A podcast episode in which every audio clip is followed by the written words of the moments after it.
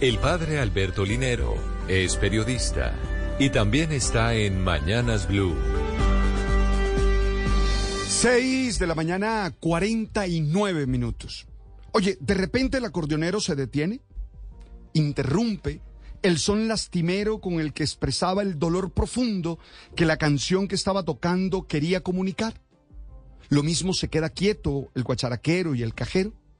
Todos nos miramos buscando la razón y caímos en cuenta de que era una pareja de personas del interior, de esas que llamamos con cariño cachacas, que se habían levantado a bailar. Sonreí y me acerqué a ellos para explicarles que en las parrandas tradicionales no se baila, que esa liturgia musical solo contempla que todos los allí reunidos estemos atentos a las historias que motivaron las canciones y a las notas que sirven de vehículo para esos sentimientos. Ese es el centro del Festival Vallenato, juntarnos en torno a instrumentos musicales, caja, acordeón y guacharaca, una botella, tal vez de whisky, para celebrar la amistad y la fortuna de conocernos y construir juntos la vida. También están las distintas competencias musicales, la elección del mejor acordeonero, la canción inédita y el mejor en el arte de la piquería. Oye, yo recuerdo la primera final de acordeoneros profesionales a la que asistí, en la que quedé abrumado por el silencio que miles de personas hacían ante la interpretación serena y rigurosa que un mulato emocionado realizaba con el acordeón.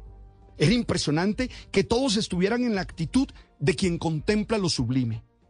No era contemplación de un público ignorante, lo cual quedó demostrado cuando uno de los acordeoneros peló una nota.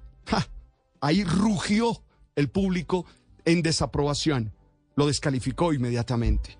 El Festival Vallenato es una ocasión para alimentar la identidad de este pueblo, regado por los departamentos del Cesar, la Guajira y el Magdalena.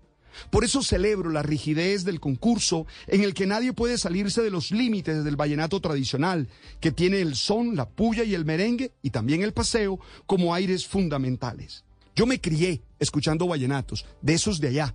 Mm, sé que hay una lista de vallenatos de acá del interior.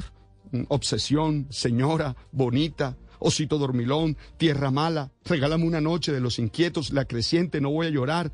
Tal vez el que más piden, La Reina. Bueno, están bien, son manifestaciones, pero yo aprendí con esas que cantaba mi papá y mis tíos ahí, debajo del palo de mango, expresando el despecho, el amor y alguna anécdota bacana que había sucedido.